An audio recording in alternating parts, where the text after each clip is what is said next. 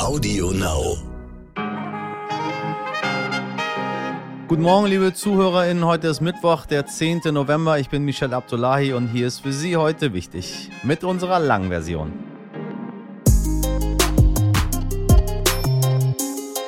Sagen Sie, waren Sie schon mal surfen? Ähm, also, wenn man das richtig beherrscht, dann reitet man ja schon gekonnt auf einer verdammt großen Welle und wird bestenfalls nicht unter ihr begraben. Nun, jetzt äh, haben wir ja auch so eine Welle zu reiten. Diese vierte Welle, um genau zu sein. Schaut man sich die Corona-Zahlen in Deutschland an, ist leider vieles dunkelrot oder gar schwarz. Und das trotz oder vielleicht gerade weil wir erst knapp 56 Millionen doppelt Geimpfte haben. Meine Gesprächspartnerin, die Vizepräsidentin der Bundesärztekammer, Dr. Ellen Lundershausen, sagt, auch sie habe nicht geglaubt, dass das alles nun in einem solchen Ausmaß passiert. Mit ihr spreche ich heute über unsere Zukunft mit Corona, jetzt, heute und in den nächsten Wochen. Und selten, liebe Hörerinnen, hat mich ein Gespräch so zum Nachdenken gebracht wie dieses hier. Zuerst aber für Sie das Wichtigste in aller Kürze. Deutschland steigt aus der Finanzierung fossiler Energien im Ausland aus. Oha, Laut eines Berichts der Europäischen Agentur für Grundrechte hat der Antisemitismus in Europa zugenommen. Vor allem im Internet würden zunehmend antisemitische Verschwörungstheorien verbreitet, wonach Juden für die Pandemie verantwortlich seien. Dem müssen wir uns äh, vehement entgegenstellen, meine Damen und Herren.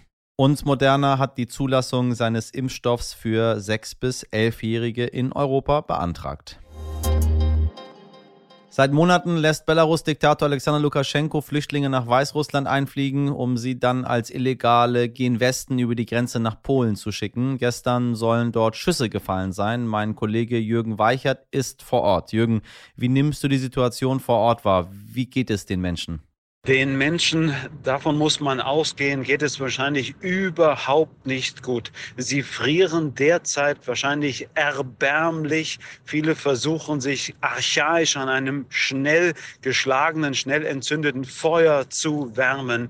Die Kinder werden frieren, die Kinder werden wahrscheinlich auch Angst haben, aber auch die Erwachsenen werden Furcht haben, denn beide Seiten, Belarus und Polen, sind ja auch bewaffnet. Da sind bewaffnete Kräfte unterwegs und das sogar sehr, sehr viele. Und beide Seiten haben auch deutlich gemacht, dass sie, wenn denn die andere Seite Gewalt und Waffen einsetzen würde, auch zurückschießen würde. Es ist eine sehr, sehr angespannte Situation im Grenzgebiet und vor allen Dingen natürlich für die Menschen, die im Grenzgebiet oder im Niemandsland festsitzen.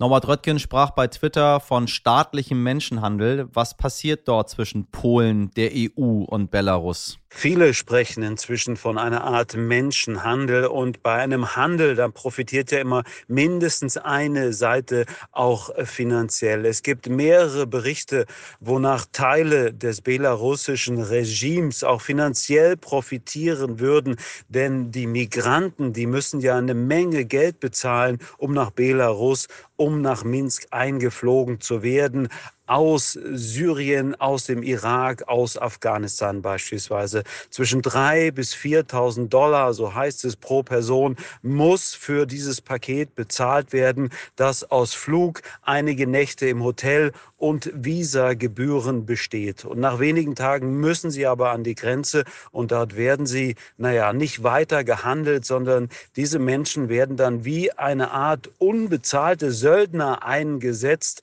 Sie werden wie eine Waffe eingesetzt, so muss man vermuten, vom belarussischen Regime um Polen, die Europäische Union in eine unangenehme Situation zu bringen, um Polen und die europäische Situation zu profitieren, äh, zu provozieren. Polen ist ja dabei, einen Grenzübergang zu schließen und äh, Innenminister Horst Seehofer unterstützt das Vorhaben, genauso wie Lars Klingbeil, der eine gesamteuropäische Hilfeleistung für Polen fordert. Was glaubst du, wie entwickelt sich die Lage? Wie sich die nächsten Tage, wie sich die nächsten Wochen entwickeln werden. Man weiß es derzeit einfach nicht. Es ist Stand jetzt ein ungelöster Konflikt, der zu Lasten der schwächsten, der ärmsten Menschen ausgetragen wird, die sich viel Hoffnung gemacht haben und viel Geld bezahlt haben, um ein Ticket in die Europäische Union über Polen äh, zu bekommen. Es ist denkbar, dass die Europäische Union zum Beispiel Druck auf die Fluggesellschaften ausübt, die dieses schmutzige Spiel mitbetreiben. Man könnte denen Flugrechte entziehen. Man könnte Konten einfrieren, damit sie eben nicht mehr aus Syrien, Irak oder Afghanistan Menschen nach Minsk, nach Belarus einfliegen. einfliegen. Es ist aber auch denkbar, dass man die Sanktionen auf Belarus erhöht. Aber bisher hat sich Lukaschenkos Regime erstaunlich widerstandsfähig gegen die bereits verhängten Sanktionen erteilt. Möglicherweise wird es aber auch eine Verhandlungslösung geben, politisch-diplomatische Lösung, dass eben beide Seiten, Belarus und die Europäische Union, aufeinander zugehen werden. Jeder gibt ein bisschen nach. Und dann könnte dieser Konflikt, wenn nicht befriedet werden, doch aber zumindest vorerst gelöst werden. Und profitieren würden vor allen Dingen die Menschen, die im Grenzgebiet festsetzen, die Ärmsten der Armen sozusagen, auf deren Rücken dieser Konflikt ausgetragen wird. Wenn Sie sich auch manchmal fragen, wohin verdammt nochmal jeden Monat fast die Hälfte Ihres Gehalts an Steuern geht, dann äh, sollten Sie jetzt besser weghören oder ganz tapfer sein. Denn einmal im Jahr veröffentlicht der Bund der Steuerzahler, ein Lobbyverband, der sich gegen Steuerverschwendung einsetzt, sein Schwarzbuch der Steuern. Darin aufgeführt die unnötigsten Steuerausgaben des Jahres. Jetzt geht's los. Achtung, aufgepasst. Darunter etwa 30.000 Euro, die in Bremen für Bilder ausgegeben wurden, die eine bekannte Stadtmusikerin als Wegweise auf den Boden gemalt hat, allerdings offenbar mit der falschen Farbe. Die Bilder waren kurze Zeit später verschwunden. So die 30.000 Euro. Ich habe noch mehr für Sie. 261.000 Euro für Fahrradschutzstreifen, die versuchsweise auf einer Landstraße in Niedersachsen angebracht worden waren. Dann habe das Bundesverkehrsministerium jedoch entschieden, das Projekt nicht weiter zu verfolgen und in Übereinstimmung mit den Landesbehörden beschlossen, den Streifen für 763.000 Euro wieder zu entfernen. Also etwa eine Million Euro für nichts. Können Sie noch, meine Damen und Herren. Es geht weiter mit Brücken ohne Straßen, WC-Anlagen für 330.000 Euro und einer Friedhofsschranke für 400.000 Euro und, und, und. Daneben prangert der Bund auch deutschlandweite Probleme an, wie zum Beispiel die schleppende digitale Modernisierung des Staates, durch die jedes Jahr viel Geld verschwendet würde, weil etwa Briefe statt E-Mails verschickt werden. Raten Sie mal, wie viel Prozent des gesamten afrikanischen Kulturerbes sich als Raubkunst in Europa befindet. Raten Sie mal. Schätzungsweise 90 Prozent. Allein in den Sammlungen des Pariser Museums Quai Branly Jacques Chirac befinden sich rund 70.000 Kunstwerke aus Afrika. 70.000. Bei einer feierlichen Übergabe hat Frankreichs Präsident Emmanuel Macron nun gestern 26 Kunstgegenstände an das Land Benin zurückgegeben, die während der Kolonialzeit nach Europa gelangt waren. 26. Also eher eine symbolische Geste, denn eine wirkliche Restitution. Und so hat auch der beninische Präsident äh, Patrice Talon die Rückgabe bezeichnet als erste Schritte, für die er Macron dennoch sehr dankbar ist. Ja, wer hätte es gedacht, liebe ZuhörerInnen? In Bayern steht die Corona-Ampel auf Rot. Heißt unter anderem 3G am Arbeitsplatz und 2G, also genesen oder geimpft, bei Veranstaltungen, Sport- oder Kulturevents. Die Inzidenz steigt bundesweit. Teilweise haben wir in einigen Kreisen einen Wert von 900. Apropos, Inzidenz ist ein Wort, das ich, und da geht es Ihnen bestimmt genauso wie mir, am liebsten für immer auf den Mond schießen würde. Wer jetzt sagt, Moment mal, hat er doch recht, der Abdullahi. Wir müssen doch auf die Intensivbetten schauen. Dem sei gesagt, Anfang des Jahres sind noch mehr als 5700 Menschen mit Covid-19 auf Intensivstationen in Deutschland gelegen. Dann sind die Zahlen zwar runtergegangen, aktuell liegen sie aber schon wieder bei 2700. Umso wichtiger ist, dass wir Sie heute nochmal allumfassend Corona informiert in den Tag schicken. Wir haben dafür eine exzellente Gesprächspartnerin für Sie organisiert, nämlich die Vizepräsidentin der Bundesärztekammer, Dr. Ellen Lundershausen. Frau Lundershausen ist außerdem die Präsidentin der Landesärztekammer in Thüringen und Fachärztin für Hals-Nasen-Ohrenheilkunde mit eigener Praxis, die sie inzwischen zusammen mit ihrer Tochter führt. Frau Dr. Lundershausen, ich grüße Sie herzlich. Schönen guten Tag. Was können Sie berichten? Wie sieht es den, auf den Intensivstationen aus, wenn man mal äh, den Vergleich zu den Privatpraxen wagt? Sie meinen zu den ambulant tätigen Ärzten richtig, mit Privatpraxen? Richtig, richtig. Also wir können sicher sowohl im stationären als auch im ambulanten Bereich eine enorme Zunahme an positiven Testergebnissen von Patienten äh, beobachten. Im stationären Bereich ist es so, dass die äh, Intensivstationen hochgradig gefüllt sind. 90, über 90 Prozent derer, die dort liegen äh, mit Corona-Erkrankungen, sind ungeimpfte. Und es gibt aber zusätzlich ja noch Corona-Stationen, wo die in Anführungsstrichen milderen Verläufe von Erkrankungen bei Patienten untergebracht sind. Die sind auch ähm, voll. Das muss man einfach konstatieren. In den Praxen nehmen die Infektionskrankheiten zu, wie wir es auch in vergangenen Jahren ja unter sogenannten Normalverhältnissen im Winter beobachtet haben. Aber es gibt ja, noch eine ja. stärkere Zunahme im Moment zu beobachten, die wir so im vergangenen Jahr nicht gesehen haben. Sagen Sie, was machen wir mit den Ungeimpften? Sie, haben auch kommentiert auf Twitter von Herrn Drosten das Bild, was er gepostet hat, was viral gegangen ist, wo man die ganzen Medikamente sieht, äh, die Menschen nehmen müssen, wenn sie denn an Corona erkrankt sind. Und dann steht dem äh, die Impfung gegenüber. Bei uns kochen auch die Gemüter regelmäßig hier hoch in den, in den Kommentarspalten äh, von LeserInnen, die uns schreiben. Äh, ich, es ist, es ist so schwer für mich einzuordnen. Wie gehen wir damit um, dass jetzt die Intensivstationen voll sind mit Ungeimpften und auf der anderen Seite müssen wir uns immer wieder von Menschen anhören, auch von Prominenten in der Öffentlichkeit. Ja, man weiß ja nicht so richtig genau, was mit dieser Impfung ist. Das passt für mich einfach nicht zueinander. Da gebe ich Ihnen uneingeschränkt recht. Ich glaube, dass da äh, medial viel Durcheinander entsteht äh, zum Schaden eigentlich der Bevölkerung, weil viele Leute das nicht mehr differenzieren können. Ähm, ich selbst vertrete nach wie vor die Auffassung, mit vielen meiner Kollegen, das muss ich allerdings sagen, äh, Impfen ist das einzige Mittel. Impfen schützt uns vor den schweren Verläufen und ich vergleiche, ja. vergleiche es immer sehr gern mit der Influenza-Impfung. Auch da versprechen wir beim Impfen nicht, dass die Leute nicht einen Schnupfen kriegen können oder mal Halsschmerzen. Aber sie kriegen keinen schweren Verlauf einer Influenza-Infektion. Und genauso müssen wir das bei Corona betrachten. Und ich selber meine, dass es auch eine gesellschaftliche Verantwortung von Menschen in unserem Land gibt, sich impfen zu lassen, um eben gerade das Personal in Krankenhäusern zu entlasten. Wir sehen ja, dass dort äh, gerade junges Pflegepersonal und Kollegen seit fast 24 Monaten Tag und Nacht mit diesen schweren Verläufen ähm, beschäftigt sind. Das ist nicht nur eine physische, sondern vor allen Dingen eine psychische Belastung des Personals. Und einige haben natürlich sich auch schon andere Arbeiten gesucht, weil sie es nicht länger aushalten konnten.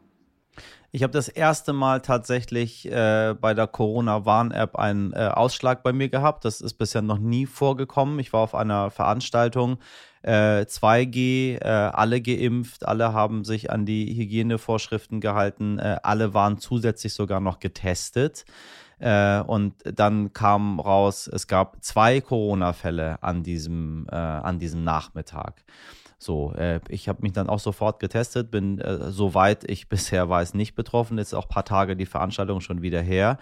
Jetzt öffnen in Hamburg wieder die Weihnachtsmärkte relativ bald. In Österreich hat vieles schon wieder geöffnet, äh, alles im, im 2G-Bereich. Ähm, können Sie das für mich einmal einordnen? Ich komme da selber nicht mehr hinterher. Die Geimpften verbreiten Corona, die Ungeimpften liegen auf den Intensivstationen, äh, Boosterimpfung, 2G, 3G. Äh, ich dachte eigentlich, Corona sei vorbei. Und jetzt gucke ich wieder auf die Karte und sehe Inzidenzen in Bayern von jenseits der 800, 900, bald sogar schon vierstellig. Was bedeutet das alles? Das bedeutet eben gerade, und auch ich hatte gehofft, dass Corona zumindest äh, bald vorbei sei, äh, dass es eben nicht vorbei ist, noch lange nicht vorbei, zumal wir eben so einen starken Anstieg haben. Wir hatten ja gehofft, dass wir einen flacheren Verlauf haben durch eben noch mehr Impfungen. Ich komme ja aus einem Bundesland, das die wenig, die geringste Impfrate leider hat mit in Thüringen, weiß, ja. Ja, genau und natürlich eine hohe Inzidenz und ähm, es gibt sicher zwei Aspekte. Wir müssen bei diesen Regelungen 2G, 3G fordern, dass das kontrolliert wird.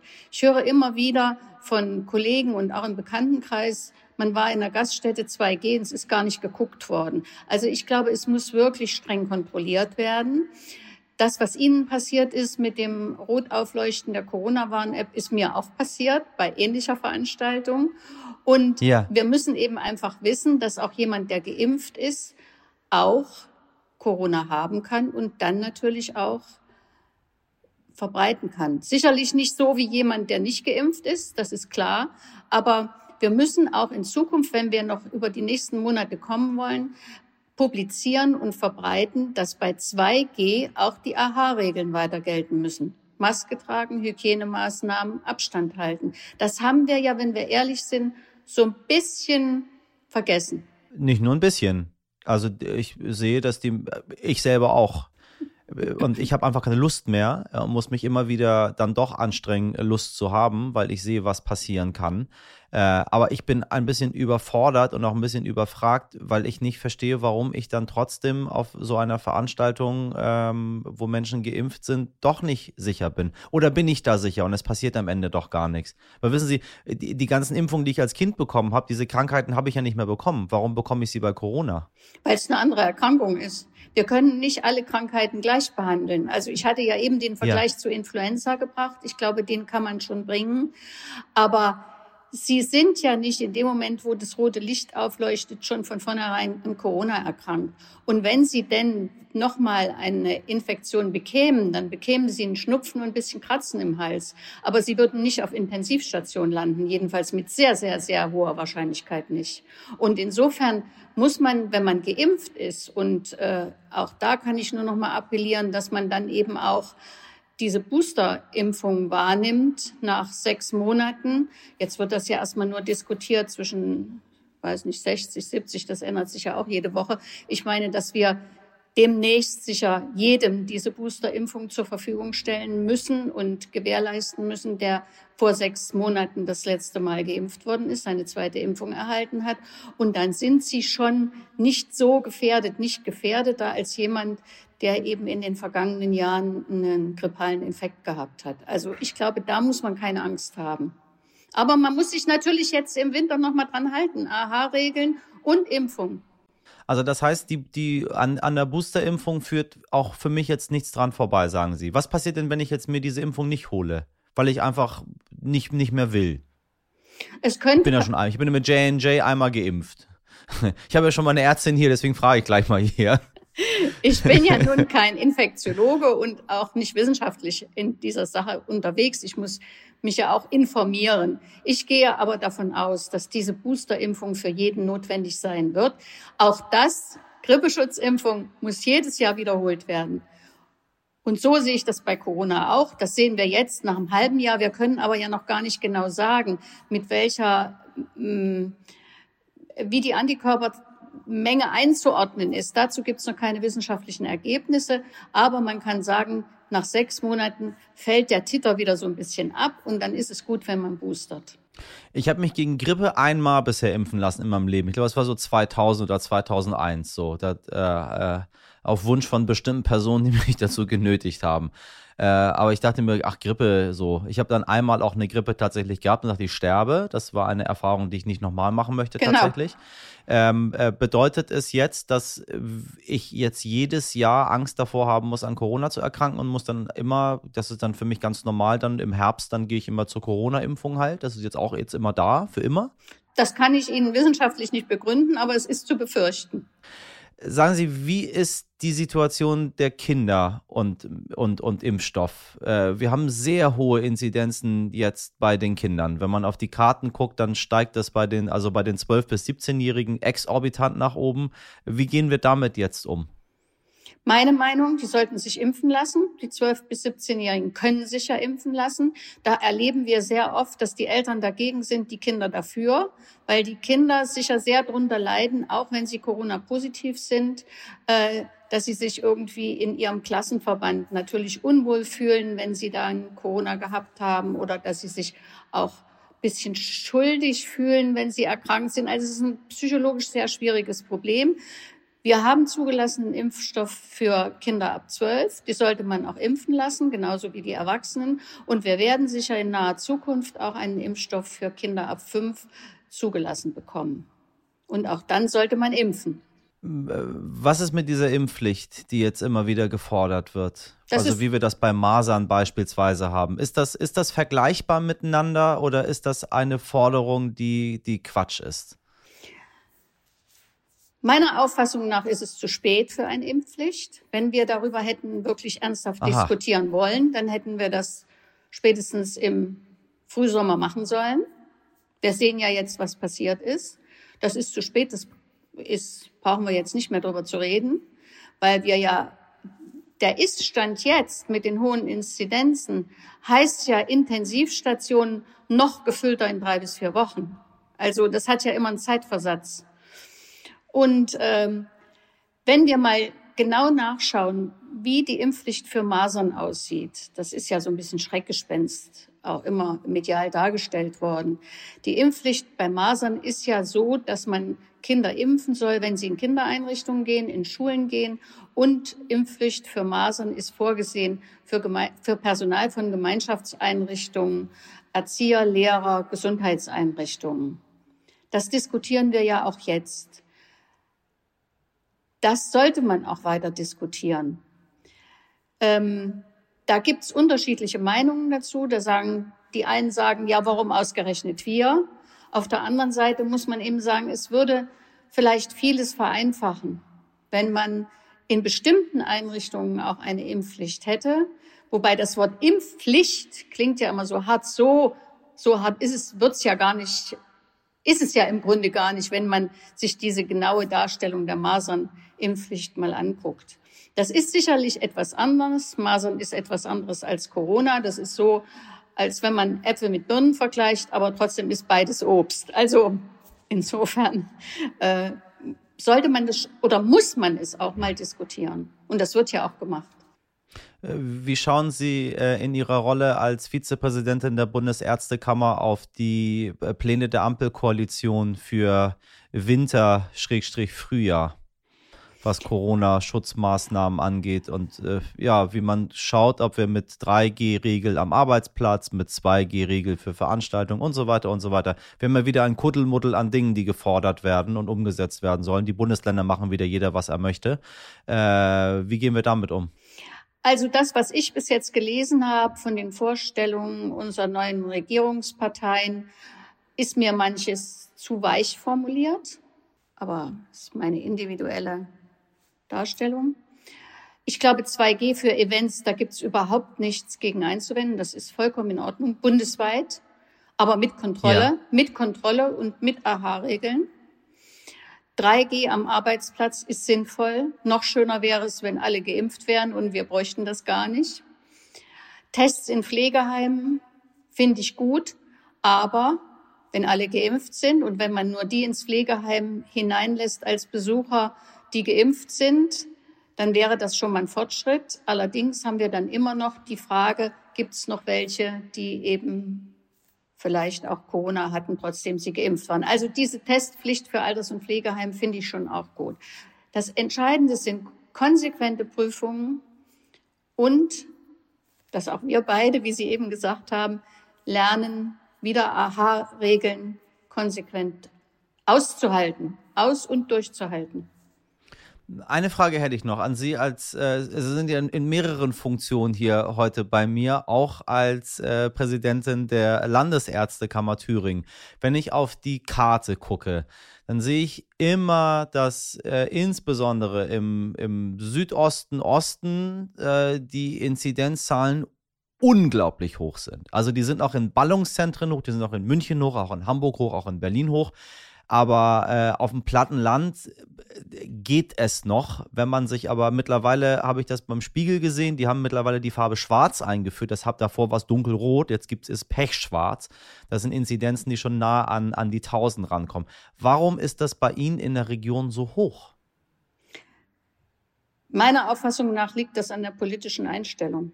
Die können Sie deckungsgleich machen mit den Bereichen, die so sind. Wenn Sie, das ist ja dieser, dieser Streifen Thüringen, Sachsen, kleines bisschen Rand von Bayern unten, der ist ja dieser schwarze Streifen, den Sie eben beschrieben haben. Und äh, es ist auffällig, dass in diesen Regionen auch eine gewisse Partei gewählt wird. Das habe ich auch gesehen. Ich habe die Karten tatsächlich übereinander gelegt, aber ich wollte lieber mit jemandem sprechen, der aus der Region kommt, bevor ich hier irgendwelche vor, äh, voreiligen Schlüsse ziehe. Ähm, ich war in Dresden äh, und in einem Restaurant. Äh, wissen Sie, was dort für eine Regel galt? 4G. Ich weiß nicht, ob Sie das kennen. Das habe ich noch nicht gehört. Haben Sie noch nicht gehört. So, Sie kennen ja 3G. Das mhm. ist ja mhm. genesen, geimpft äh, oder getestet. Und in diesem Lokal, ein sehr beliebtes Lokal dort, äh, gab es noch das G für gesund. Gut. Dann ja, da habe ich auch nichts mehr zugesagt. Aber sind das, wie gehen wir denn gegen so etwas vor? Wie, also wissen Sie, Sie, Sie berichten die ganze Zeit davon, wie es auf den Intensivstationen aussieht. Äh, wir, wir sprechen mit so vielen Menschen hier immer und immer wieder. Ich werde nicht müde, ich werde nicht aufhören, äh, damit darüber zu berichten. Da müssen wir uns anhören, äh, wie, wie Hobby-Virologen, die eigentlich, weiß ich nicht, Moderatoren oder Sportler sind, plötzlich berichten, was sie denn so Erfahrungen mit Impfungen gemacht haben oder was sie gehört haben oder im Internet gelesen haben und so weiter und so weiter. Und dann stehe ich aber auch noch in Dresden in einem Lokal, da ist 4G. Äh, was machen wir damit? Ich würde den Leuten nichts anderes sagen, als ich Ihnen heute auch gesagt habe, weil es meine Meinung ist. Ich habe Corona gehabt in einer Zeit, als man sich noch nicht impfen lassen konnte. Und das ist keine Erkrankung, die Spaß macht. Ähm, in vielerlei Hinsicht nicht. Und das war kein einfacher Verlauf. Und ich kann nur sagen, impfen, impfen, impfen und aber auch staatlicherseits mal einschreiten, wenn es 4G gibt.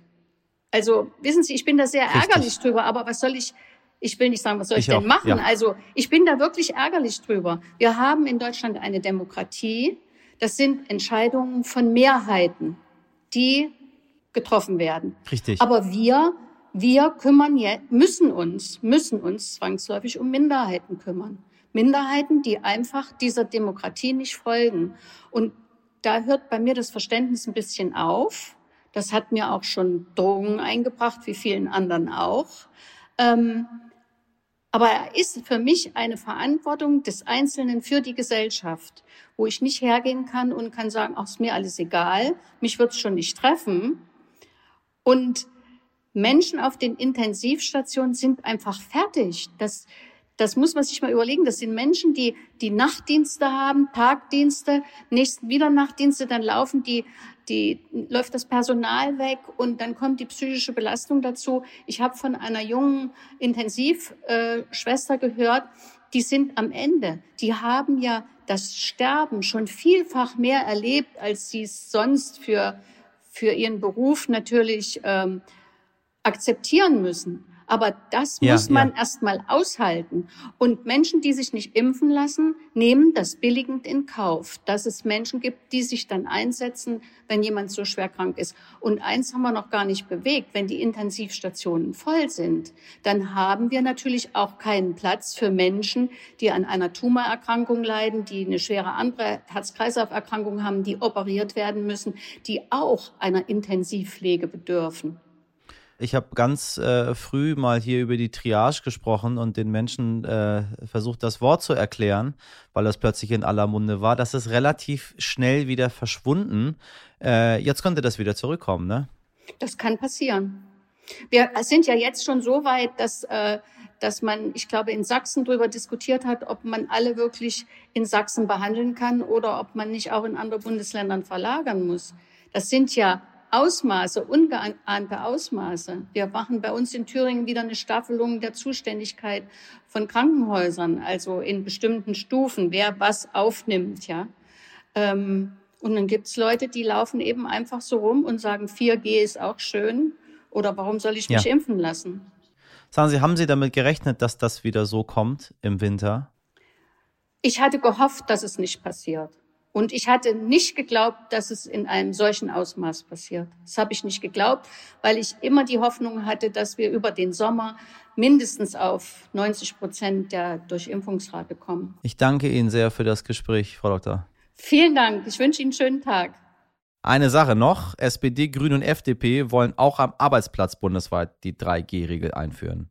Und womöglich gibt es bereits kommende Woche eine Bund-Länder-Konferenz zu den Corona-Maßnahmen, wenn sich denn unsere PolitikerInnen mal einigen könnten, ob denn nun eine stattfinden soll oder nicht. Oh Gott. Übrigens, 71 Prozent der Deutschen wären nach einer Umfrage des Meinungsforschungsinstituts CIVEY übrigens für die Einführung einer flächendeckenden 2G-Regel. 20 Prozent bzw. 5 Prozent lehnen das ab oder sehen das sehr skeptisch. Heute nicht ich. Keramik, Pott, Wasserabfluss, Brille, ein Klo, so einfach. Ist doch keine Raketenwissenschaft, werden Sie jetzt vielleicht sagen. Doch, äh, das mag vielleicht bei Ihnen zu Hause so sein, aber anderswo sind Klos sehr wohl hochkomplexe Maschinen. Oder kann Ihr Klo Urin in Trinkwasser umwandeln? Hä? Nee, kann es nicht. Ne? Auf der ISS können Klos das. Und was es bedeutet, wenn so ein diffiziles System mal ausfällt, äh, das mussten jetzt die vier Astronauten auf dem Rückweg zur Erde feststellen. An Bord des Raumschiffes Crew Dragon von Elon Musks Raumfahrtfirma SpaceX war auf einmal das Klo ausgefallen. Die vier Astronauten an Bord, die seit April auf der ISS waren, mussten daher eine Art Windel für ihren Rückflug anziehen. Zum Glück halbierten starke Winde die Reisezeit jedoch auf acht Stunden, trotzdem nicht schön. Und für den deutschen Astronauten Matthias Maurer, dessen Start zur ISS wegen des Wetters immer wieder verschoben wurde, könnte es übrigens heute endlich soweit sein. Wir drücken die Daumen und hoffen, dass diesmal alles gut geht, inklusive funktionierender Toilette.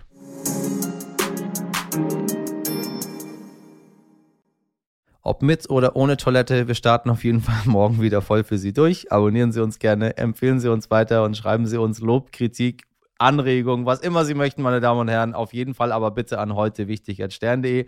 Meine Crew bestand heute aus Sabrina Andorfer, Mirjam Bittner, Dimitri Blinski und Frederik Löbnitz. Produziert hat diese Folge für Sie Andolin Sonnen. Am Donnerstag ab 5 Uhr sind wir wieder für Sie da. Bis dahin machen Sie was draus. Ihr Michel Abdullahi.